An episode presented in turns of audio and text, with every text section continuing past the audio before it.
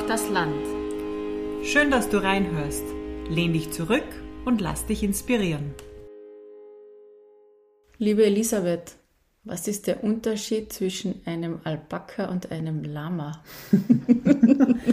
das haben wir heute gelernt bei unserem Gespräch mit der Barbara und äh, sie unterscheiden sich in den Ohren. Also sie sind nah verwandt und die Ohren, da kann man sie unterscheiden.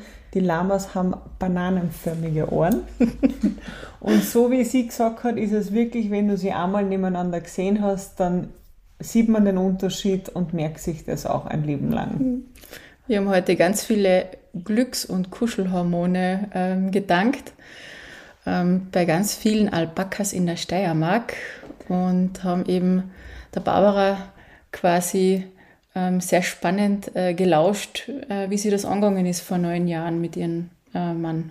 Genau, sie haben nämlich den äh, leerstehenden Bauernhof äh, der Großeltern von ihm quasi wieder zu leben wachgeküsst und haben lang gesucht, welche Tiere sie nehmen sollen und sind dann auf die Alpakas gekommen und haben von drei Alpakas sich hochgearbeitet bis zu 107 und gearbeitet haben nicht sie, sondern die Alpakas selbst. Wir haben auch viel über den Geschlechtsverkehr von Alpakas erfahren. Genau, wir haben sehr viel Neues erfahren ähm, und auch, wie man das aus eigener Kraft aufbaut, ähm, auch ohne Businessplan. Mhm. Jetzt natürlich schon. Äh, es sind viele Helferlein, die jetzt helfen bei den unterschiedlichen Geschäftszweigen. Und wir waren berührt, ähm, begeistert von ihrer Begeisterung, von ihrer Liebe zu den Tieren Ihre Augen haben ständig geleuchtet. Also es war total inspirierend, ermutigend und kuschelig. Wir wünschen euch eine kuschelige Stunde. Wir sind heute in Keinbach bei Graz und sind hier bei Barbara Windisch. Äh, und wir starten unseren Podcast immer damit, dass wir den Frauen sagen, warum wir sie mutig finden. Wir finden dich äh, und deinen Mann vermutlich, weil er hat mitgetan, sehr mutig, weil ihr den leerstehenden Bauernhof seiner Großeltern, so habe ich es zumindest recherchiert, äh, als Potenzial gesehen habt und euch irgendwie einig wart, dass ihr den wiederbeleben wollt. Es hat aber ein bisschen gedauert, bis ihr wusstet, womit ihr ihn wiederbeleben wollt. Aber so eine Aufgabe sich äh, anzutun, finden wir sehr, sehr mutig. Ähm, es sind Alpakas hier. Wir verraten es gleich mal. Und äh, ja, darüber werden wir uns heute unterhalten. Schön, dass wir hier sein dürfen. Ja, hallo. Und ja, es freut mich total und es ist ja eine richtige Ehre, dass ich heute erzählen darf, ja, um worum es geht. Ja. Wir haben ja drei Anläufe gebraucht, bis wir es geschafft haben. ja, schön ja. und dass wir so einen perfekten Tag haben heute dafür. Genau, Sonnenschein, ja. blauer Himmel. Ähm, unsere ähm, unser zweiter Einstieg in den Podcast ist immer unsere ähm, pinke Schachtel ja. mit Fragen. Die darfst du, darfst du jetzt eine ziehen ähm, zum Aufwärmen Na quasi für unser Gespräch. Mhm. Sind wir richtig gespannt. Sie ja. lesen, ja. So, über welches Thema könntest du eine 30-minütige Präsentation halten ohne Vorbereitung? Das ist total einfach, also auf alle Fälle über mein Leben äh, mit und um die Alpakas ähm, ja. Und es wird sicher mehr wie 30 Minuten dauern. ja, dann starten wir doch gleich einmal, oder? ja. Ähm, wir würden dich bitten, dass du irgendwie anfängst zu erzählen, wo auch immer der Start ist, ob es in deiner Kindheit ist äh, und da sozusagen deinen Weg, mhm. den du gegangen bist. Und wir erlauben uns einzuhaken, dort, wo wir nachfragen wollen und mehr wissen wollen. Ja, ja? ja voll gern. Also ursprünglich komme ich eigentlich aus Weiz, ja, das ist jetzt von dort 20 Minuten entfernt. Ähm, bin sehr ländlich aufgewachsen, was wirklich schön war. Also war ein richtiger Dreckspatz, war richtig wild mit den Buben draußen unterwegs, äh, egal welches Wetter, ich war immer draußen, also totales Naturkind.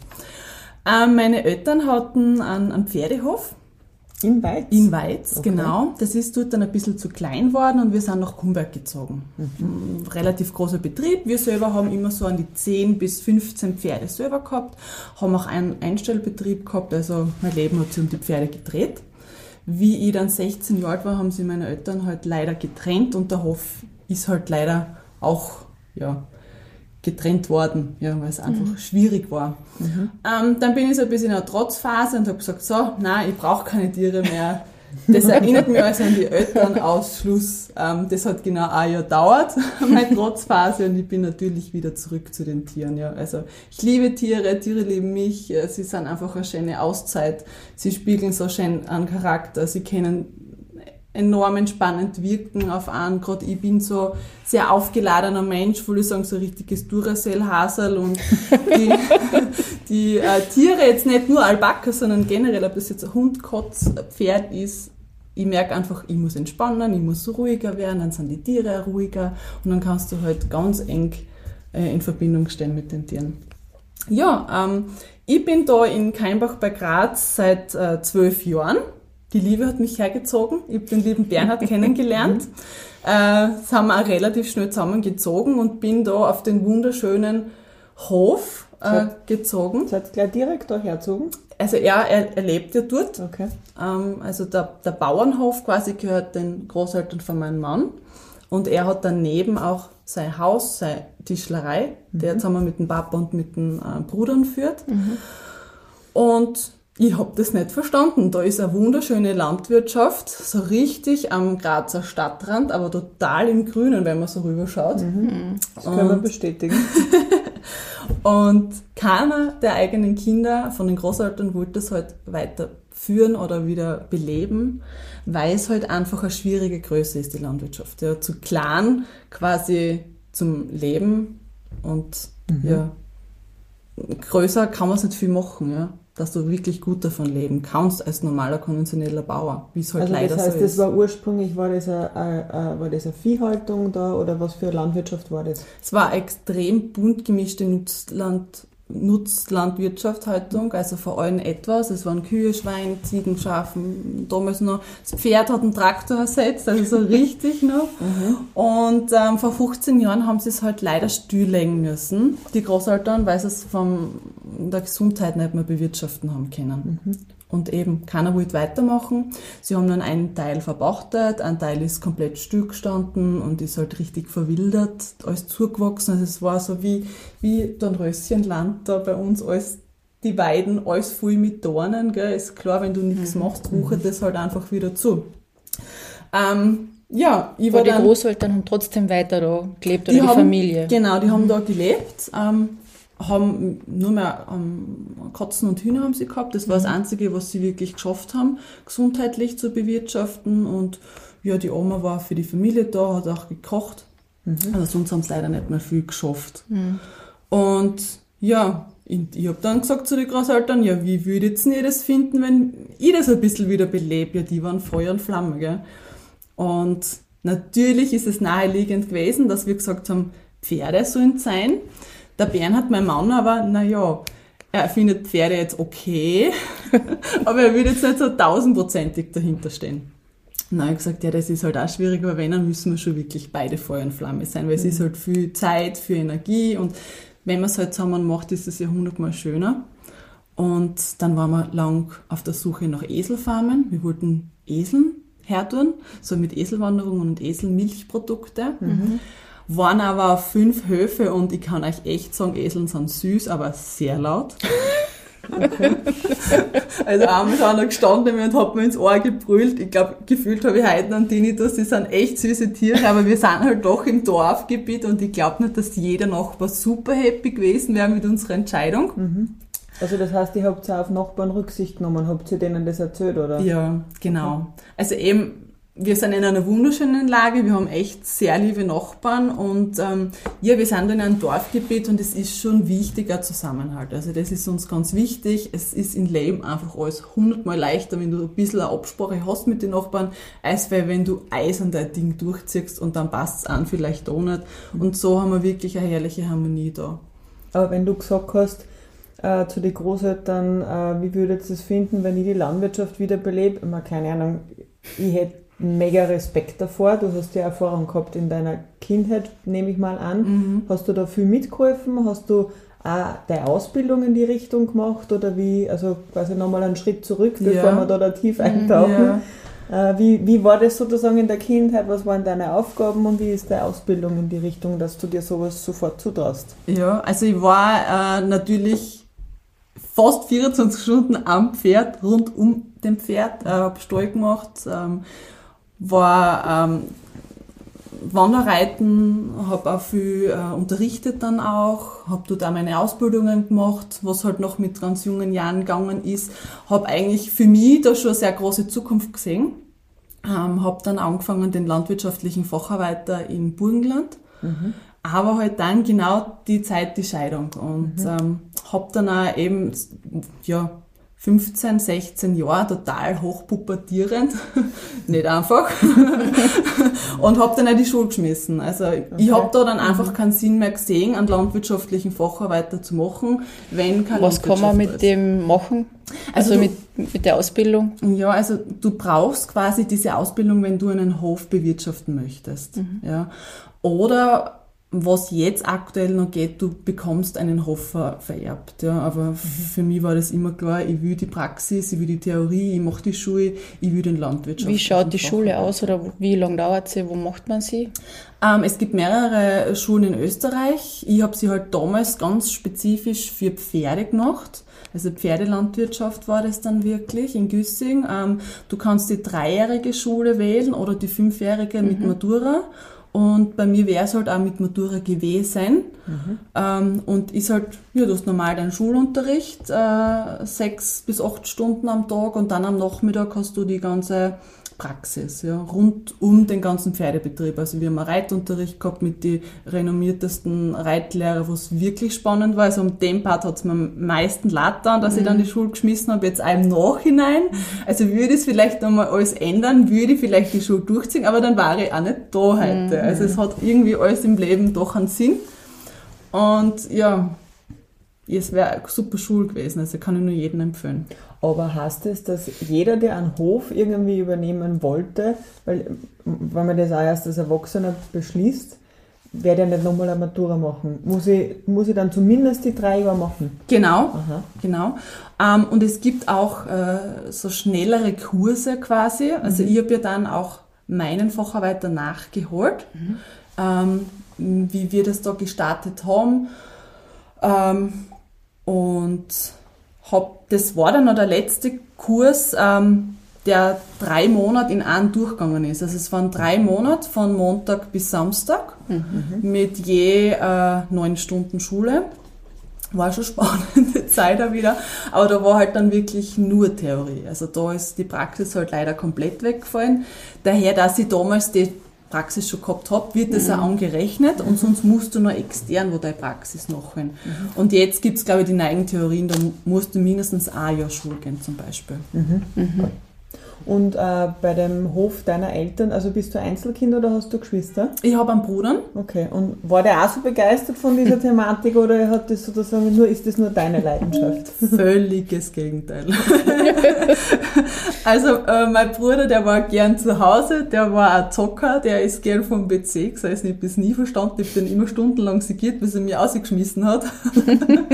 und äh, wir haben zwar jetzt eine irrsinnig gute Beziehung, er steht da enorm hinter unserem Projekt, er hilft äh, total gerne, ähm, aber halt ja, er lebt das nicht so, wie ich das lebe. Also er hat ein bisschen andere Prioritäten, was er gut ist. Mhm. Und wie alt warst du, wie dieser Satz sozusagen zu deinen, zu den Schwiegergroßeltern, gibt es das Wort? Keine Ahnung. ja. Dass du gesagt hast, du würdest den, den Hof gern irgendwie wiederbeleben. Wie alt warst du da? 21. Wow. Okay. Ja. Und hast du da einen anderen Beruf gehabt oder was hast du da gemacht? Ja, also eben wie ich dann die Schule geschmissen habe, ähm, hat die Mama gesagt, ja, du hast jetzt die Möglichkeit, geh weiter Schule oder lerne was. Ich war so in einer Trotzphase, ich wollte einfach nicht Schule gehen und es war gerade so schwierig. Ich war drei Monate jetzt in der Landwirtschaftsschule. Ähm, eine andere weiterführende Schule hätte jetzt viel Stoff versäumt, weil das doch sehr unterschiedliche Lernmethoden sind. Und dann habe ich gesagt, ja, ich gehe halt einfach im Verkauf. Ja, habe mhm. dann ganz einfach Einzelkauffrau ähm, gelernt. Es war jetzt okay, aber es war halt keine Erfüllung. Ich habe das gut und schon gerne gemacht, aber es hat mir einfach nicht erfüllt. Mhm. Und ich habe dann gleich mal gemerkt, na, irgendwas muss mit dir wieder passieren in Zukunft. Mhm. Ja. Jetzt haben wir aus, ausgeschweift wieder, gell? Was Ja. war die Frage? Nein, nein, die Frage war eh genau dieses, was, was hast du gemacht, bevor du sozusagen hier, hier eingestiegen bist? ja. Okay, also du warst äh, im Verkauf Mhm. und dann hast du deinen Bernhard kennengelernt. Genau. Mhm. Ja.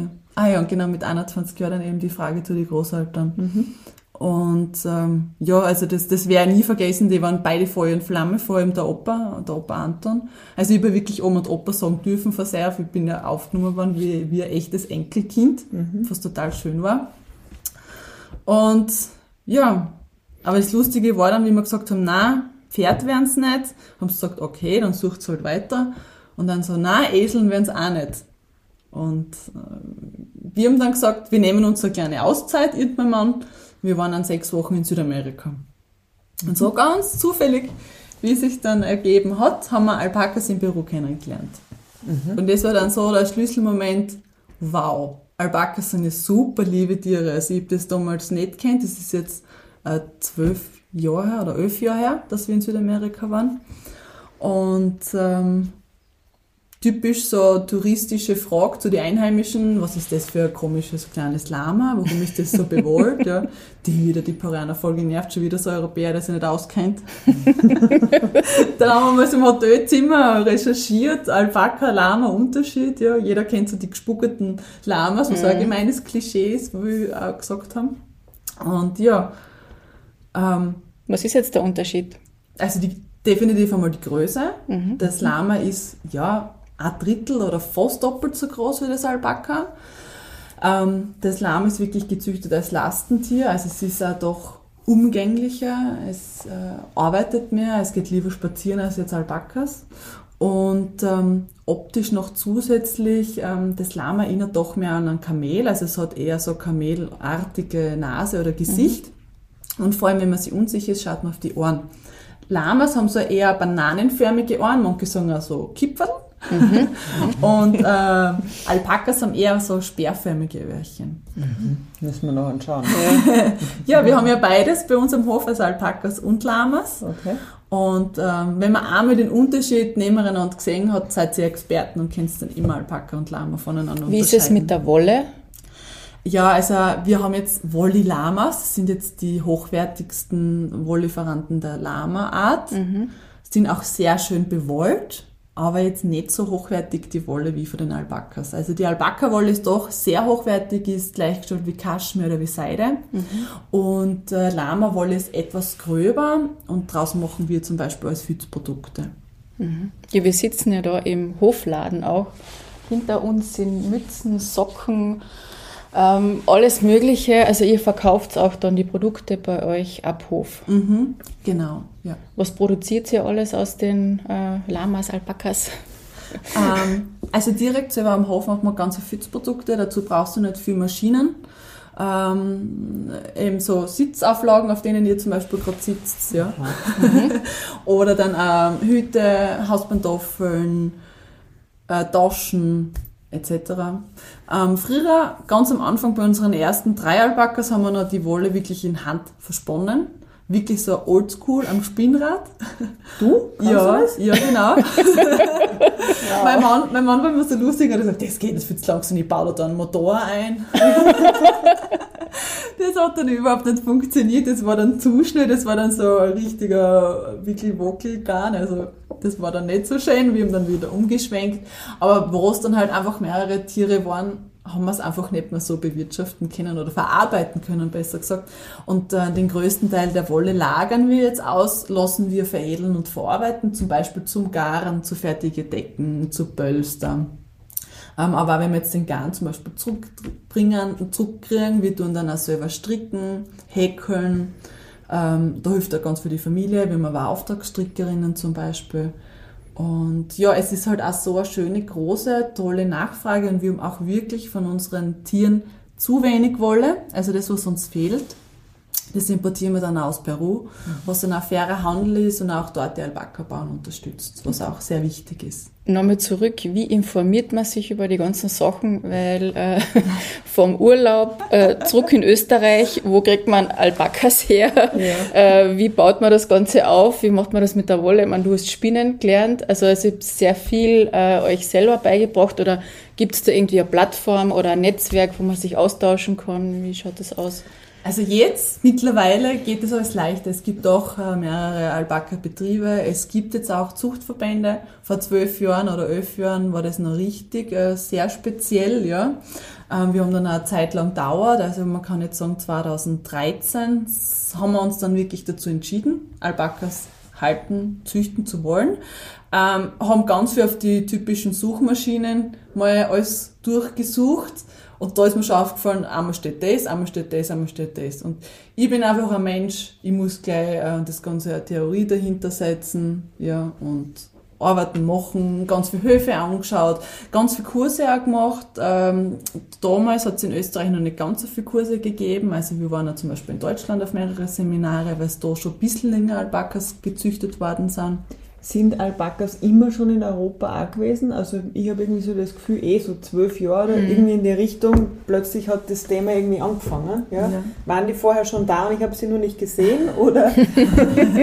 die waren schon vorher da, also ungefähr 25, 30 Jahren werden mhm. jetzt aktiv mhm. in Europa Alpakas gezüchtet und da sind die Vorreiter generell zum Beispiel England, aber auch Deutschland. Mhm. Und mittlerweile gibt es da auch sehr, sehr hochwertige Zuchtbetriebe. Mhm. Ja, und sie werden auch Gott sei Dank immer mehr und natürlich sieht man immer wieder mehrere Höfe oder Plakate oder so Hofschilder, aber wenn wir ehrlich sind, es ist überhaupt, überhaupt keine Tieranzahl noch vorhanden. Man schätzt so grob die Zahl zwischen 10.000 und 12.000 Alpakas österreichweit, das ist eigentlich gar nichts, weil es gibt einfach mehrere Betriebe, aber es sind überall kleinere Betriebe, das mhm. heißt drei, fünf, sechs, sieben Alpakas und so weiter. Meine Nachbarn haben auch welche. Ah. Ja. Wie wird man ein Zuchtbetrieb? Ähm, erstens einmal brauchst du Leidenschaft. das ist einmal das Allerwichtigste. Ähm, man braucht ja Betriebszweige, man soll sich ja wirklich verinnerlichen, was, was will ich, was erwarte ich mir. Das finde ich ja ganz wichtig, Zuchtziele sich selbst zu setzen, ähm, Ausbildungen, brauchst du früher oder später sowieso. Du brauchst einfach ein Wissen, so wie wir machen das jetzt neun Jahre und äh, wir selber geben zwei Seminare am Hof, aber ich besuche trotzdem jedes Jahr mindestens zwei Seminare, weil du immer wieder neue Fakten hast, es ändert sich immer wieder Neues. Mhm. Äh, mittlerweile gibt es ja mehrere Studien rund um Alpakas, also es ist schon ein sehr komplexes Thema und ja. Was ist euer Zuchtziel? Unser Zuchtziel ist äh, vor allem, wir haben ja beide Wollarten. Es gibt ja diese lieben flauschigen Alpakas mit der abstehenden Wolle, die so mhm. richtig dick und fluffig ausschauen. Mhm. Das sind die Huyakayas. Mhm. Und dann gibt's noch die zotteligen. Das sind die Suri-Alpakas. Viele Besucher sagen dann und sagen, halt, der schaut aus, als hätte er Dreadlocks, ja, Mr. Hippie kommt um die Kurve. Oder manche sagen wieder, ah, Jesus, sind die nass oder hat der einen Wischmopp auf? Also sie haben ja eine völlig andere Frisur, die Suri. Mhm. Und wir sind wirklich einer der größten Betriebe Österreichs. Also eigentlich sind wir der größte Betrieb äh, Österreichs. Wie viel habt ihr? Wir haben jetzt aktuell 107 Tiere, mhm. aber bewegen uns immer so zwischen 120 und 130 Tiere bei unserem Hof. Mhm. Und angefangen habt ihr mit? Angefangen mit drei mhm. ähm, Alpaka-Stuten gleich trächtig gekauft und äh, haben dann drei Monate später das erste Baby am Hof gehabt. Die Bella, den Jerome, das werde ich nie vergessen. Wir waren alle aufgelöst und alle waren nervös. und äh, auch die zwei Tiere sind natürlich noch am Hof, was uns auch ganz wichtig ist. Und ja, einfach ganz schnell infiziert gewesen und haben dann aber auch immer wieder zugekauft. Was kostet ein Alpaka? Ah, das ist enorm unterschiedlich, mhm. äh, weil es qualitätsabhängig ist. Und es kommt darauf an, ob du jetzt ein Hobbytier kaufst oder ein Zuchttier. Mhm. Sprich, ein Hobbytier ist einfach jetzt äh, ähm, ein, ein liebes Alpaka, das hoffentlich vier Viers hat. und ähm, der Gesundheits Grad sollte schon mal passen, also es sollte schon ein aktives, gesundes Alpaka sein, davon sollte man einmal ausgehen. Aber haben wir jetzt da zum Beispiel keinen Stammbaum, haben jetzt vielleicht nicht den idealsten Körperbau, haben auch keine schöne Fasereigenschaft und auch der Charakter ist ja ganz wichtig bei Zuchttieren. Wie kann man das beeinflussen beim Züchten? Ja, genau. Also durch gezielte Anpaarungen. Also bei uns jetzt am Hof, wir haben jetzt alles auf mehrere Herden aufgeteilt, vor allem strickend getrennt Männchen und Weibchen. Sprich, wir haben so den Überbegriff eh wie von die Pferde. Also wir haben eine Wallachherde, das sind dann die Hobbytiere, die kastriert sind. Dann haben wir die richtigen Zuchthengsten und die Stuten der Herde. Ja, und die Stutenherde ist wirklich eine eigene Herde. Und ähm, der Hengst kommt dann wirklich an die Leine und wird zielgenau zu der Stute geführt, wo ich einfach ähm, meine, diese Anpaarung ist ideal. Wir die Stute lässt immer oder ist das im Tierreich ist ja oft so, dass die Stute oder dass das, das Weibchen dann bestimmt, ja. ob es ähm, Lust Lust hat oder nicht, genau. Das, das, Praktische ist, die sind jetzt nicht so wählerisch in der Partnersuche. Alles, was ausschaut wie Alpaka, äh, genügt den Ansprüchen. Die sind ja sehr aktiv, genau. Das, deswegen muss man sehr trennen, oder? Ja, genau. Ja. Also der Hengst hätte ständig und immer Lust, ja, nonstop. Der kennt mehrmals hintereinander. Die Stute sieht da nur den Sinn äh, eines Deckaktes, um trächtig zu werden. Ganz so viel Spaß hat sie anscheinend nicht dabei. Mhm. Äh, wobei es trotzdem sehr zärtlich ähm, zugeht. Mhm. Also das ist schon spannend. Oft möchte ich immer fast Kerzen anzünden, weil es so romantisch wird. Das ist die kuscheln ja richtig. Gell?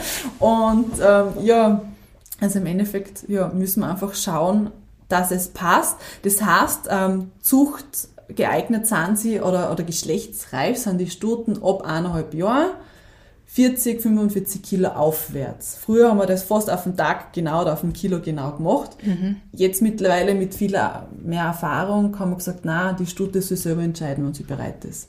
Das heißt, wir decken aktiv jetzt in der Herde und jedes Alpaka-Mädchen, das bereit ist für den Deckakt, legt sie dazu. Mhm. Und so symbolisiert sie, sie ist bereit, wir können sie decken. Aber manche sind ja wirklich schon mit einem Jahr frühreif. Das mhm. ist so wie bei uns Menschen. Es gibt welche, die fangen früher ja. an, manche fangen später an. Und ähm, ja, ab eineinhalb Jahren würden wir sie dann decken, aber eher Tendenz zu zwei Jahre.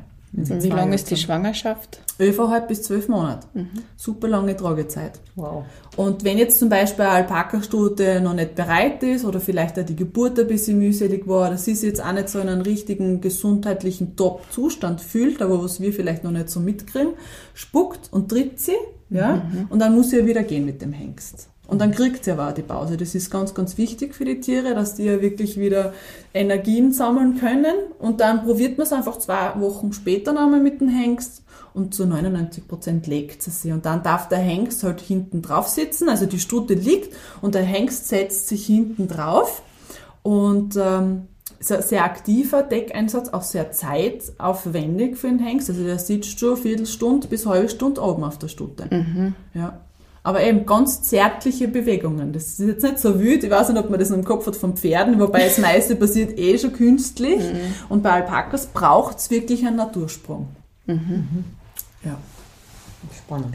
Und die Alpaka-Dame ist zum Beispiel immer empfänglich oder gibt es so ein gewisses Monat oder einen Eisprung, ja, wo es ja. dann funktioniert? Also sie haben schon einen Zyklus, der ist vorhanden, aber im Endeffekt löst dann wirklich erst der Deckhengst diesen Eisprung aus. Und das mhm. ist halt so schwierig, das ihnen künstlich ähm, zu zeigen, dass jetzt da quasi ein, Dummy umsitzt oder sonst irgendwas, deswegen ist das so schwierig. Also man mhm. braucht wirklich den Hengst, weil der Hengst erst den Einsprung auslöst. Mhm. Und die Hengste, äh, man sagt dazu, sie schnattern oder sie gurgeln mhm. und so ähm, umgarnen sie das Alpaka-Mädchen quasi mhm. und macht ihre schöne Augen und so entspannt sie und so nimmt sie dann auf. Mhm. Und zwei Wochen später gehen wir dann nochmal hin, auch wenn jetzt eine erfolgreiche Deckung war, und ähm, lassen den Hengst nochmal zuschnuppern. Wenn sie da schon spuckt und tritt, weiß sie schon, ich bin tragend, macht keinen Sinn mehr, bitte geh.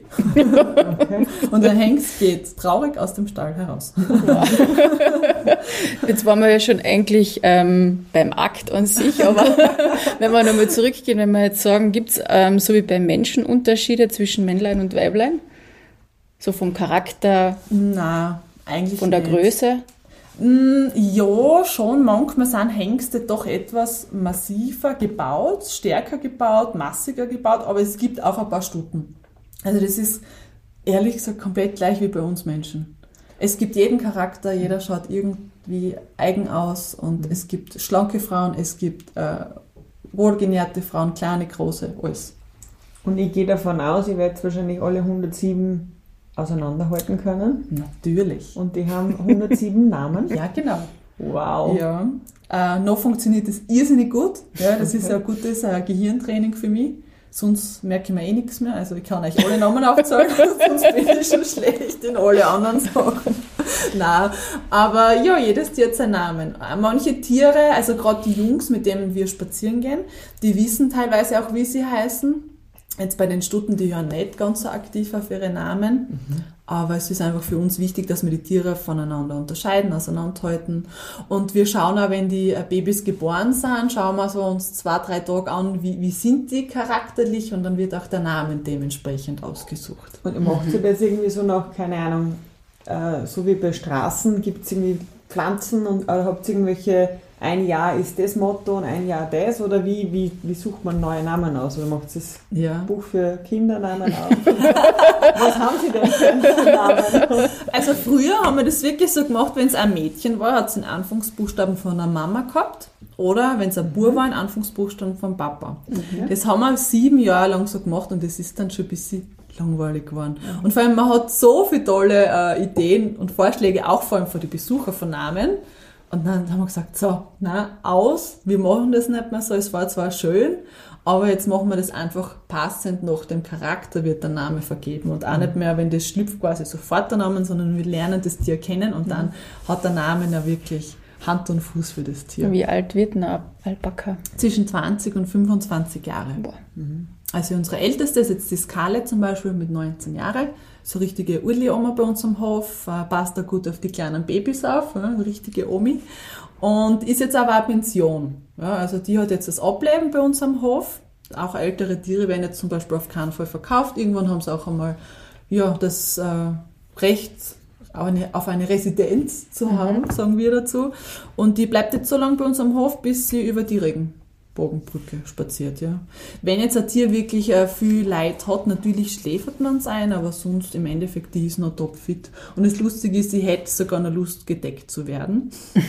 Die schmeißt sie auch zum Hengst zu wie und robbt sich so knapp an die deckende Stute, dass der Hengst fast schon aufgerutscht auf ihrer. Aber es ist halt dann wie bei uns Frauen, aber einem gewissen Alter sind wir auch nicht mehr empfänglich und ja, die hätte anscheinend wirklich Spaß an einer Deckung. Ja, das hört anscheinend nie auf. genau. Äh, Regenbogenbrücke hast du gesagt. Das bringt mich zu ähm, dem, wie heißen die, die Tiere, was die Kids immer so gern haben. Das hat nämlich mein Freund gestern gesagt, er würde gern den Hype um Alpakas verstehen. Ja. Meinst Einhorn oder was? Einhörner, Ja. genau. Kinder sind Einhörner und, und Frauen fahren seit ein paar Jahren alle auf Alpakas ab. Da gibt es einen ganz einen einfachen Satz. Also im Endeffekt, äh, es ist ein Fabelwesen, ja, ein Einhorn. Und warum Alpakas? Alpakas haben ja wirklich das Trendtier Einhorn abgelöst vor zwei Jahren. Also das war ja Tatsache. Und das Schöne ist ja, äh, Alpakas gibt es ja wirklich. Ja. Und das sind einfach super knuffige, süße Tiere. Und auch im Endeffekt, wir haben ganz viele Männer bei uns am Hof, die werden größtenteils natürlich mit den Frauen mitgeschleppt da am Hof und tun zuerst immer auf ganz cool und ja, ist halt Alpaka. Und beim Spazierengehen, ja, möchtest du auch dein eigenes Alpaka führen zum Mann? Und der so, na, ich bin quasi zu cool für das alles und meine Frau hat mich mitgeschleppt. Und dann so irgendwo ab der Hälfte dann brechen sie das, ja, und dann war das ja wirklich lieb und dann fangen sie an zum Streicheln und ja, ich fütter jetzt da Leckerlis den Tieren und zack, bumm, der Mann nimmt dann das Alpaka von der Frau und dann geht der Mann mit dem Alpaka spazieren. Also ich kenne echt keinen, der sagt, Alpakas sind nicht süß. Jeder findet Alpakas süß. Jeder muss lächeln und schmunzeln, wenn sie diese süßen Vierbeiner mit den großen Klubschaugen sehen, mit den lieben Frisuren. Ja, du musst einfach lächeln. Und deswegen ist so ein riesiger Hype um diese super süßen Tiere. Und ihr macht ja ganz viele Dinge mit ihnen am Hof. Äh, also du hast jetzt einen schon angesprochen, es gibt Führungen, aber irgendwie, ich habe auch gefunden, Yoga, Fotoshootings mit Alpakas. Äh, vielleicht magst du da ein bisschen drüber reden. Was kann man bei euch alles tun mit, mit den süßen, knuffigen Tieren? Ja, also eben zu einen einmal die Alpaka-Wanderungen für Familien, aber auch für Erwachsenen, äh, vor allem für Tierliebende, aber Naturliebende. Dann haben wir unser Programm einfach erweitert. Ähm, wir bieten jetzt seit mehreren Jahren Alpaka-Yoga an, also mitten in der Herde. Und beim ersten Mal war ich wirklich so positiv überrascht, dass die Tiere so extrem neugierig sind. Also die haben sich auf unsere Matten draufgelegt. Das man hat sich fast nicht aufs Yoga konzentrieren können.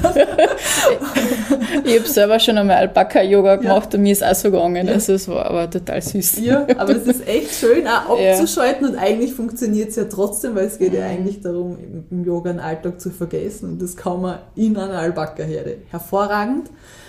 Ja, wir bieten dann auch ähm, Kindercamps auch zum Beispiel an, tiergestützte Arbeiten bieten wir an mit beeinträchtigten Menschen unterschiedlichste Workshops, also Seminare, wo es ja wirklich geht um Haltung, um Annäherung ähm, oder Krankheiten.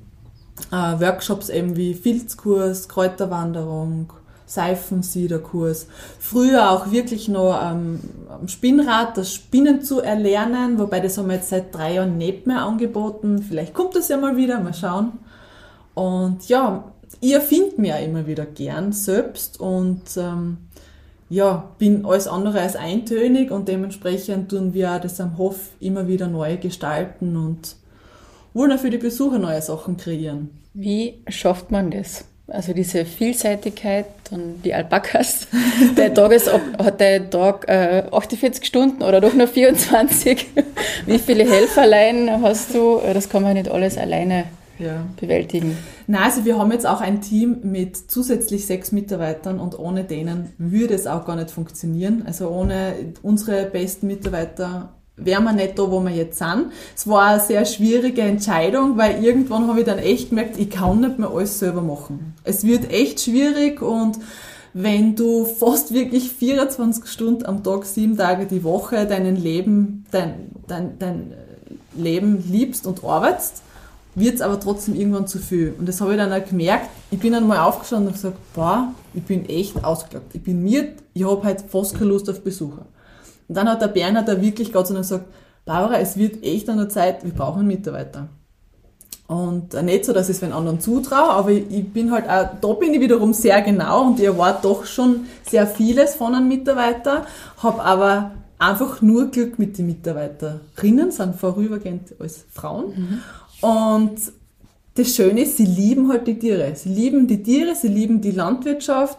Ähm, sie vermitteln unseren Besuchern diese Liebe, was die Besucher spüren. Und ja, also unsere Mitarbeiter Bombe. Geht Richtig viel auf, Glück. Auf Mitarbeitersuche, wenn ihr jemanden braucht. Und was haben die? Haben die eine Ausbildung zu diesem Thema oder einfach nur eben eine Liebe zu knuffigen Politiken. Wie wird man als Hacker-Mitarbeiterin? Das Lustige war wirklich, ähm, die sind alle, also jetzt unser bestehendes Team, die sind alle von sich aus zu uns gekommen, mhm. weil sie Besucher waren, weil es Nachbarn sind oder auch Familienmitglieder. Also auch zwei Schwägerinnen von mir ähm, sind richtig aktiv im, am Hof. Mhm. Und ja, äh, im Endeffekt braucht man wirklich nur Liebe zu den Tieren und den Rest büht ich sowieso aus. Mhm. Und wir haben jetzt Bereiche im Landwirtschaft, wir haben aber jetzt auch, natürlich sind die meisten Mädels jetzt zum Beispiel in unserem Trekkinggewerbe einfach angemeldet, dass die wirklich Alpaka-Guides sind ja, und unsere Besucher hauptsächlich übernehmen, weil das ein sehr schöner Betriebszweig ist, aber ein sehr zeitintensiver Betriebszweig, den ich einfach so allein überhaupt nicht mehr schaffe. Und dafür sind die Mädels da und unterstützen uns. Oder auch zum Beispiel, wenn wir wirklich einmal auch verschnaufen dürfen, mal zum Beispiel wirklich ein Wochenende mal weg sind oder wirklich einmal Urlaub fahren und es, der Hof wird komplett eins zu eins weitergeführt. Man spürt nicht einmal, dass ich weg bin. Die Tiere sowieso nicht. Wenn ich heimkomme nach dem Urlaub, stehe ich immer voller Freude im Stall. Ich bin wieder da. Und die Tiere so, schauen mich an. Ja, schön. Ich bin ja vorher am besten versorgt worden. Okay. Ja. Aber es ist natürlich toll und für euch eine Entlastung, eine totale, ja. wenn nicht alles auf euch lastet und wenn es gut verteilt ist auf mehreren Schultern. Genau. Also ich kann auch nur jedem sagen, wer was aufbauen will, der muss echt schöpfen. Also die ersten fünf, sechs Jahre muss man das leben. Äh, Im Nachhinein würde ich doch vielleicht mal, vielleicht mal einen halben Tag frei einteilen. Aber ähm, ja, dafür sind wir jetzt auch belohnt, so wie wir sind, so wie wir da stehen. Und ja, macht echt Freude, so etwas geschaffen zu haben. Du hast auf der Website äh, geschrieben, dass sozusagen dieser Schritt in die Selbstständigkeit nicht nur Vorteile hat. Ja. Was sind die Nachteile und wie, also wie bist du trotzdem äh, offensichtlich glücklich, dass du das getan hast? Oder wie, ja. was hast du da gemeint damit, dass es nicht nur Vorteile hat? Ähm, Krankenstand gibt es nicht. Mhm. Es gibt kein Urlaubsgeld, es gibt kein Weihnachtsgeld. Das sind einmal so die ersten Punkte, wo man schon, ähm, man hat kein fixes Einkommen. Also ähm, wir haben sehr viel investiert, ja, äh, nicht nur Zeit, sondern auch finanziell viel investiert und am Anfang ist es halt einfach schwierig, alles in Gang zu bringen. Du brauchst enorm viel Ausdauer und äh, ich war krank und wenn ich krank bin, verdiene ich keinen Cent. Ja, also das sind zum Beispiel so diese kleinen Nachteile, aber das sind nicht viel. Die Vorteile überwiegen und im Endeffekt, ich würde es nie mehr anders machen, wirklich nicht. Und ähm, ich kann es nur jedem empfehlen, der gern für sich selber was arbeitet. Ja. Also du arbeitest ganz anders für dich, für deine Sachen, du bist viel motivierter, ähm, du schätzt alles wieder so viel mehr. Ich kann mir teilweise schon jetzt die Zeit selber einteilen, aber auf der anderen Seite, wie wir das Ganze aufgebaut haben, äh, war mein Leben die Arbeit. Das ist es mhm. zwar jetzt auch noch, aber eben jetzt durch unser Team habe ich doch die Möglichkeit eben, mir die Zeit doch anders einzuteilen jetzt dann. Aber es war trotzdem schwierig. Wie man sieht, schon auf einen Termin. Aber habt, habt ihr am Beginn eine Vision gehabt, wo ihr hin wollt oder einen Businessplan oder habt ihr gesagt, wir starten jetzt einmal und dann hat sich alles dann ergeben? Ja. Ähm, also Businessplan habe ich mal, haben wir mal schreiben müssen, wie wir wirklich einmal einen größeren Umbau gemacht haben. Und ich weiß noch, der in der Landwirtschaftskammer hat geschmunzelt und hat gesagt, ja, wie, du hast so viel aufgebaut und hast noch nie einen Businessplan gehabt? äh, na, wir haben halt einfach gemacht und da und ja. er halt so Respekt, ja. Ähm, ja, also jetzt haben wir einen. Wir haben jetzt auch für die nächsten Jahre neue Projekte ähm, angedacht bei uns am Hof, wo wir jetzt gerade in der Planung stecken. Also wir verwirklichen uns ständig und wollen halt auch nicht wirklich am Stand stehen. Und neue Projekte, neue Ideen, die entstehen zwischen deinem Mann und dir beim Abendessen oder ist da die größere Familie mit eingebunden? Lebt die jetzt auch noch hier am Hof und wie funktioniert das? Ja, also bei am Hof ist ja eben die große Landwirtschaft und daneben ist unser Tischlerbetrieb. Ich sage wirklich ja unser, weil das ist auch ein Familienbetrieb, gleich wie die Landwirtschaft ist trotzdem auch unseres, mhm. obwohl das ihren mein Mann gegründet haben, weil halt einfach eben die Familie trotzdem für unterstützend da ist. Jetzt nicht nur die, was wirklich angemeldet sind, ja, meine zwei Schwägerinnen, eine wohnt da, da am Hof, ähm, die helfen auch so viel rundherum, die helfen so viel mehr, als wie was wir von ihnen auch erwarten. Ja, und das ist halt auch das Schöne, der Zusammenhalt. Also sprich der Schwiegerpapa, der Alois, wir nennen ihn Luis, der ist bei uns am Hof, ähm, der jetzt auch die Tischlerei zum Beispiel gegründet hat. Also der, ja, der ist, der ist Feuer und Flamme auch für das, was wir machen. Der weiß auch wirklich, wie viel Energie dahinter steckt. Er hat da zum Beispiel vor 25 Jahren auch bei Null angefangen mit seiner Tischlerei, hat jetzt auch eine große Tischlerei, super tolle Geräte, ganz viel mit Fleiß, harter Arbeit mhm. auch erarbeitet. Und eben hm, die Schwägerin, die Victoria, mit dem Georg, mein Schwager, was der Georg ist eben der Bruder von meinem Mann und unsere zwei Nichten. Die wohnen da alle am Hof. Mhm. Und die dürfen mitentscheiden, wenn ihr neue Ideen habt, oder entscheidet das nur ihr zwei? ähm, also Ideen ausdüfteln tun wir immer gern zu zweit. Mhm. Richtiges Brainstorming und das hat sich immer gut erwiesen mit einem Flascherl Wein. sprudeln nur so die, die Ideen. Und wir stellen sie dann immer als erstes vor. Also wir sitzen dann am Abend zusammen oder jetzt so im Sommer tun wir voll gern grün draußen, immer so den Blick auf die Alpakas. Und dann stellen wir sie immer wieder die neuen Ideen vor und die sind haben auch ein sehr gutes Gespür und sagen oft, ja, das wird echt mhm. gut gehen. Und manchmal sagen sie echt, ihr seid so geistesgestört, das kann nicht funktionieren. Was war so eine Idee, wo sie zuerst gesagt haben, nein, und die aber aufgeht? Das war das Alpaka-Yoga. Mhm. Also, ähm, ich habe den Beitrag gesehen mit Ziegen, weil da sind die Ziegen wirklich so auf die Besucher aufgekupft. Das geht jetzt mit Alpakas nicht, weil sie doch schwerer sind. Und dann habe ich sie das halt erzählt und gesagt, Prinz, wer soll da herkommen und Yoga machen? Aber eigentlich habe ich sie dann, ich habe sie dann wirklich überzeugt, weil es war eigentlich so, ich mache total gern Yoga.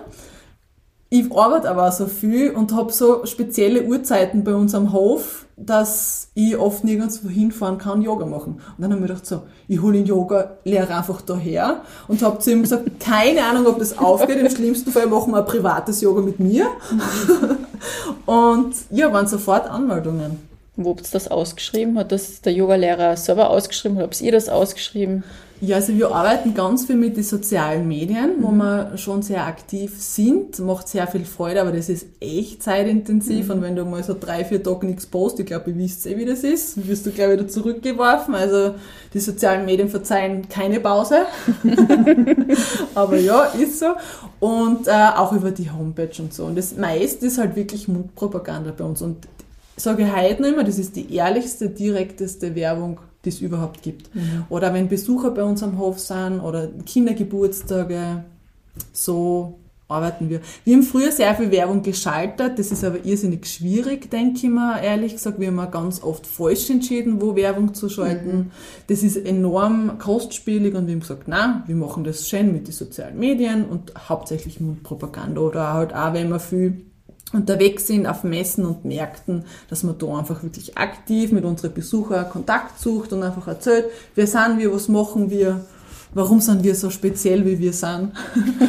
und so nach die ersten zwei, drei Sätze spüren die dann eh gleich unsere Energie und unsere Lust, dass sie uns besuchen kommen müssen.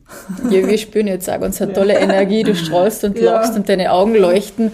Ähm, aber gibt es auch Momente, wo alles zu viel ist und gibt es dann für dich so ein Ritual oder etwas, wo du wieder Kraft schöpfst oder wo du dann durchatmest oder Übung machst, damit du wieder eine neue Idee hast oder einfach wieder weiter anpackst? Ähm, ja, also was, was halt generell äh, irrsinnig traurig ist, und da, da schießt mir fast jetzt schon Tränen in die Augen, ähm, wenn ein Tier krank ist oder halt einschläft. Das ist überhaupt nicht schön am Hof. Ähm, vor fünf Jahren haben wir wirklich einmal Pech gehabt. Also das, da sind mehrere Tiere krank geworden und pff, wir waren drei Wochen lang nonstop im Stall, haben sehr viele retten können, ein paar leider nicht. Ähm, bringen aber jetzt auch zum Beispiel alles weiter, äh, was haben wir richtig gemacht, was haben wir damals falsch gemacht und also andere Alpaka-Züchter diese Fehler nicht machen wie wir. Also es war eigentlich eine ganz einfache ja, Blutkrankheit, die relativ schnell richtig äh, behandelt ähm, keine Probleme macht, aber das hat der Tierarzt nicht gewusst, wir haben das nicht gewusst, keiner hat das gewusst. Das war die allerschlimmste Zeit unseres Lebens, wo wir echt geknickt waren. Aber das Leben geht halt trotzdem weiter und äh, ein bisschen trauern, aber dann trotzdem wieder schnell positiv in die Zukunft schauen, alle Energien sammeln und da bin ich dann gern allein mit meinem Mann am Meer oder auf den Bergen. Und da können wir alles wieder aufsammeln an Akkus. Also da werden auch keine E-Mails gemacht, da wird kein Handy mitgenommen, totale Auszeit. Und das geht aber halt auch eigentlich auch erst wirklich seit vier Jahren, weil wir halt jetzt das Team haben. Und seitdem ähm, haben wir nie wieder so einen negativen Moment gehabt wie dort. Ja, gehört halt dazu. Also Real Talk sage ich ja immer dazu. Ähm, ich kenne ganz viele andere Kollegen, die immer sagen, es ist alles schön, es scheint immer die Sonne. Na, ist es eigentlich nicht. Und ich sage immer, man kann so viel untereinander lernen, wenn ich wirklich die Wahrheit erzähle. Was, was ist negativ, was ist aber auch positiv. Ja. Und vor allem, wie schafft man das Negative doch irgendwie aufs Positive umzuwandeln? Habt ihr jetzt so äh, gemeinsame Treffen von eurem Netzwerk, wo ihr euch austauscht immer wieder? Oder wie, wie kann man sich das vorstellen? Oder schreibt ihr dann ähm, eurem Netzwerk oder euren Partnern, Ja. dass es uns passiert? Wie geht's Also, euch? Es, es gibt über den Verband äh, Kurse, es gibt Treffen, es gibt äh, Versammlungen, das schon. Ähm, und das hat mich immer so gestört, das ist so oberflächlich. Und ich bin alles andere als oberflächlich. Wenn ich nicht loch, wenn man nicht zu lachen ist, loche ich nicht. Wenn ich ganz viel loch, weil ich rehren muss, dann rehre ich vor lauter Lachen. Also ich verstehe mich einfach auch nicht. Und das habe ich in der Szene nicht so ganz verstanden. Die Szene hat extrem viel Quereinsteiger, was trotzdem sehr schön ist. Ja, es ist schön, wenn es mehrere Landwirtschaften auch wieder gibt, ja, die neu belebt werden. Aber eben dieses Oberflächliche, das hat mir am Anfang sehr gestört. Und auch bei Kursen, wo, wo so durch die Runde gegangen ist, wer hat Probleme, wie wer erzählen drüber und ich natürlich die allererste und äh, geredet hab wie Wasserfall, wie halt red und dann alle anderen, na, wir haben nichts, bei uns ist alles gut. Und dann eben diese Personen mir einen Tag später angerufen haben und dann gesagt haben, du Barbara, wie, wie war das jetzt bei dir? Erzähl noch einmal. Gell? Dann sage ich, warum? Warum willst du das jetzt wissen? Ja, was der, ich hab glaube ich auch so was ähnliches oder ich hab das Problem und das Mhm. Problem. Und da habe ich mir dann wirklich gedacht, hey, das kann's ja nicht sein. Weil wenn wir alle zusammenhalten und wirklich jeder offen erzählt, äh, man kann ja nur voneinander lernen. Und da habe ich schon so ein bisschen einen Damm gebrochen und da haben wir immer wieder Seminare am Hof, wo wir offen reden, was kann passieren und wie das passiert ist, wie haben wir das dann wirklich aufgefangen, dass das Tier nicht schwer krank geworden ist oder dass einmal ein Baby verstoßen wird von der Mama, wie man das zusammenbracht, dass äh, die dann doch eine schöne harmonische Beziehung haben. Ja, das ist mir schon wichtig. Schön. Wenn, also so dieses Thema am Bauernhof wieder zu beleben, äh, keine Ahnung, ich wünsche mir zumindest, dass das jetzt wieder öfters mal irgendwie passiert. Welche Eigenschaften und Zutaten muss man mitbringen, dass, man's, dass man sowas machen kann? Also das allererst einmal ähm, Liebe zu den Tieren. Ohne dem funktioniert es überhaupt nicht.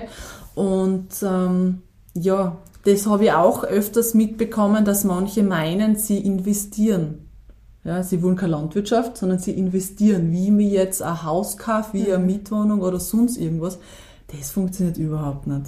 Also da werden wir immer wieder am Hof geholt, wo Leute dann echt verzweifelt sagen, okay, die äh, Tiere sind zum Beispiel abgemagert, ich weiß nicht mehr, was ich tue. Dann merkst du durch das Gespräch, die haben auch keinen Bezug zu ihren Tieren, die haben die einfach nur gekauft als Investment. Und das ist zum Beispiel der allergrößte Fehler. Und von, wir haben Kunden bei uns am Hof, wir, wir sind ja wirklich ein Zuchtbetrieb und verkaufen immer wieder Tiere. Wir wollen unsere Kunden kennenlernen, also man kann nicht sagen, ich kaufe jetzt zwei Tiere bei dir, Barbara, sondern der kommt her, da gibt es einmal ein Erstgespräch, wir lernen den Kunden kennen, der Kunde lernt uns kennen, der Kunde lernt die Verkaufstiere kennen, dann schauen wir, wo kommen die Tiere überhaupt hin? Und dann eventuell geben wir auch erst Tiere ab. Also das ist zum Beispiel, finde ich, das A und O. Und ja, was braucht er noch? Natürlich auch dementsprechend Flächen, also das ist natürlich auch wichtig für die Tiere. Also Gibt es da einen Richtwert? Wie viel Quadratmeter braucht man pro Alpaka? Ja, aber der ist leider sehr wenig angesetzt. Also das, Aber jetzt deine Empfehlung, also vergiss Ja. einmal den offiziellen, Genau. was ist deine? ähm, also meine offizielle Meinung ist schon mal mindestens drei, wenn nicht fünf Tiere aufwärts in einer Herdenhaltung. Du musst da schauen, äh, also kein Pärchen, das ist ja so der Wunschgedanke. Fast jeder Besucher oder Kunde will ein Pärchen, das funktioniert leider überhaupt nicht. Also wirklich getrennte äh, Weidehaltung oder Stallhaltung getrennt. Immer offener Stall, also offen Stallhaltung heißt es dann im Endeffekt, was auch ganz wichtig ist für die Tiere. Und ja, für die ersten drei Tiere sagen wir schon, 4000 Quadratmeter Weidefläche sollte es mindestens sein und eigentlich ist es nicht so viel, wenn ich das jetzt auf ein Pferd oder auf eine Kuh umrechne. Aber es ist halt einfach so der, der Standardgarten einmal zu klein.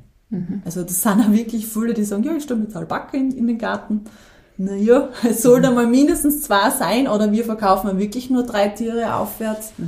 Und äh, also unter 2000 Quadratmeter würde ich auf keinen Fall das Tier abgeben. Weil es wird mit der Zeit einfach unglücklich und unglückliche Tiere ähm, ja, sind keine gesunden, vitalen, fitten Tiere. Und früher oder später schlafen die schneller ein, als wenn die gesund und glücklich durchs Leben tapseln. Wie schaut denn jetzt so ein Tagesablauf von dir zum Beispiel aus mit deinen Alpakas? Mm. Wann stehst du auf? Ja, durch meinen Mann bin ich leider Frühaufsteherin geworden. Zwangshaft. Der braucht immer eine Viertelstunde, bis der mich aufkriegt in der Früh. Vor allem im Winter ist es ganz schwierig, im Sommer geht's, aber er steht halt immer um halb sechs auf. Und spätestens um dreiviertel sechs, Barbara, steh jetzt endlich auf. Zieht mir die Decken weg, also so wie ein kleines Kind fast. Dann, wenn ich mal munter bin, dann läuft's aber zuerst einmal einen Kaffee. Ähm, mit dem Kaffee ähm, als erstes im Sommer wirklich der Gang zu den Stunden. Gerade wenn Vollenzeit ist, wir schauen, ist schon ans Kummern, wie geht's zu den Kleinen, dann gehen wir da nochmal rauf frühstücken und dann so um halb sieben, sieben starten wir unseren Tag. Also entweder habe ich Stalldienst oder wir teilen das auch manchmal beim Team auf. Ähm, Haufen E-Mails, was auch sehr, sehr schön ist, wo einfach die Leute kommen wollen, anfragen wollen. oder sonstiges Info wissen wollen. Das Büro gehört leider dazu, also mit denen habe ich mich ganz schwer arrangieren können, weil ich eigentlich ja nur gern draußen bin. Das ist jetzt noch immer schwierig, aber es gehört halt einfach dazu, ja. Vor allem Buchhaltung, Katastrophe. Ich bin ja gar kein Zahlenmensch, aber habe mich auch schon damit arrangiert. Bin jetzt auch schon richtig schnell. Meine Buchhalterin ist auch schon ganz stolz auf mich, wie schön ich alles vorbereite. Früher war das Kraut und Truhen fast mit einem Schuhkarton hingebe, da sind die Belege. Ich mag das nicht. und ja, dann immer wieder der Blick auf die Tiere. Also im Endeffekt so richtig aktiv Stall machen, sind wir in drei Stunden fertig mit einem wirklich gemütlichen Tempo. Das ist sehr überschaubar. Sehr vieles liegt da wirklich im Beobachten. Mhm. Dann regelmäßiges Tiertraining. Manchmal mache ich es allein, aber es geht viel besser im Team. Ähm, ja, einmal im Jahr scheren, also scheren tue ich ja selber zum Beispiel. Äh, alle drei Monate Zehennägel schneiden, dann vielleicht einmal Frisur ein bisschen nachschneiden und noch klipsen. Und ja, Besucher zu empfangen. Ähm, zum Mittag geht es eigentlich recht schnell bei uns, da gibt es noch Kleinigkeit zum Beißen und dann am Abend nehmen wir uns dann die Zeit um genau 20 Uhr. Also wir arbeiten wirklich von 7 bis 20 Uhr mhm. meistens mit einer Stunde Pause. Ja, schon sehr zeitintensiv, aber ähm, ja, das Schöne, das hört sich echt kitschig jetzt an, es, es fühlt sich nicht so an wie Arbeit. Also auch, das ist keine Arbeit und das macht einfach viel, viel Spaß. Und das ist halt dann auch schwierig. Ich möchte dann immer alles gleich reisen und manchmal möchte ich auch im Sommer, oft arbeite ich noch bis 10 und der Bernhard sagt dann, es reicht. Setzt die um mich. Und so, ja, das möchte ich noch machen und da noch und, ah, und da schnell eine Rechnung schreiben. Ja, hat Vor- und Nachteile so zu sein. Ja. Du hast jetzt eben gerade gesagt, zum Mittag geht schnell. Was kriegen denn die Alpakas zum Fressen? Also bei denen geht es äh, viel einfacher. Ähm, Im Endeffekt durch die Offenstallhaltung haben die immer freien Zugang zu Land zur Weide. Also wir haben da ein Weideareal von äh, 8 Hektar mhm. mit Wechselweiden. Wenn eine Weide abgefressen ist, kommen sie wieder in eine neue Weide. Also sie haben immer genügend Gras, natürlich saisonbedingt. Und sonst auch jetzt im Sommer haben sie trotzdem immer die Möglichkeit, Heu zu fressen. Also in der Früh wird einfach das Heu eingefüttert, sind so offene Futterraufen wo sie immer selber hingehen können. Und im Winter, wenn es natürlich keine frische Wiesen gibt, äh, kriegen sie zweimal am Tag Heu. Also in der Früh und dann gehen wir meistens nochmal, wenn es so finster wird, um vier, halb fünf nochmal in den Stall und wird nochmal nachgefüttert. Also es ist eigentlich immer was zur Verfügung für die Tiere. Mhm. Ja. Sehr, sehr spannend. Du hast dein, du hast dein, ähm, dein Versprechen von, oder halt deine Frage gut beantwortet vom Beginn. Äh, du kannst sicher ähm, noch weitere äh, Stunden füllen mit deinen Alpakas, aber wir müssen leider zu einem Ende kommen. Mhm. Und wir schließen unseren Podcast immer mit einem Wordrap, mit ein paar Sätzen, die ich beginne und die du dann bitte vervollständigst. Mhm. Damit beeindrucke ich. Äh, mit meiner positiven, sprudeligen Art. ja. Frauen müssen ähm, Selbstbewusstsein. Mhm. Darauf würde ich nie verzichten. Freizeit. Zum Lachen bringt mich. Alpakas. Bei welchem Lied beginnst du zu tanzen? Uh, äh, wow, schwierige Frage. Ich, ich bin eigentlich alles. Also, es, wenn die gute Laune da ist, dann sie zu jedem Lied. Egal, mhm. alles. Mein Lebensmotto lautet: Geht nicht, gibt's nicht. Schön. Danke fürs Gespräch. Es war wirklich sehr sprudelnd und cool. ja, genau. Und jetzt sind wir schon gespannt ähm, auf deine Tiere und natürlich auch auf die ganzen Produkte hier ja. im Laden. Sind wir schon sehr gespannt. Danke dir fürs Gespräch ja, und für die auch. Zeit. Ja, danke euch.